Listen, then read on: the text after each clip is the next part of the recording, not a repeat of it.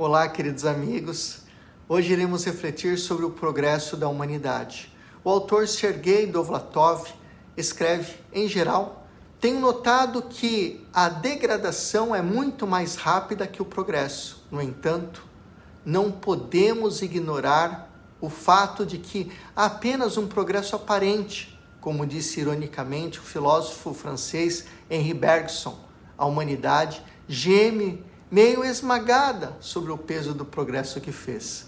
Na verdade, em muitos progressos científicos ou sociais, esconde-se uma espécie de veneno, um pecado original que os transforma em degradação espiritual e degeneração moral. Este abismo parece não ter fundo, marcado por círculos cada vez mais escuros de perversão. Quase todos os dias, mais e mais crimes hediondos são descobertos nos jornais.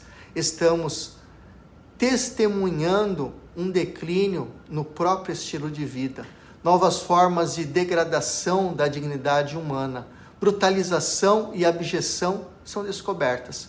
É claro que o homem é um pequeno mundo de maravilhas, mas também pode transformar-se num abismo escuro onde se enredam as tempestades da loucura as serpentes dos vícios e das degenerações. Entretanto, a mesma liberdade que nos faz declinar pode fazer-nos ascender. Tornar-se brutalizados não é o único destino humano, mas também reabilitar-se, elevar-se e enobrecer-se. Professor Fernando Tadeu para a Rede Vida. Tchau, tchau.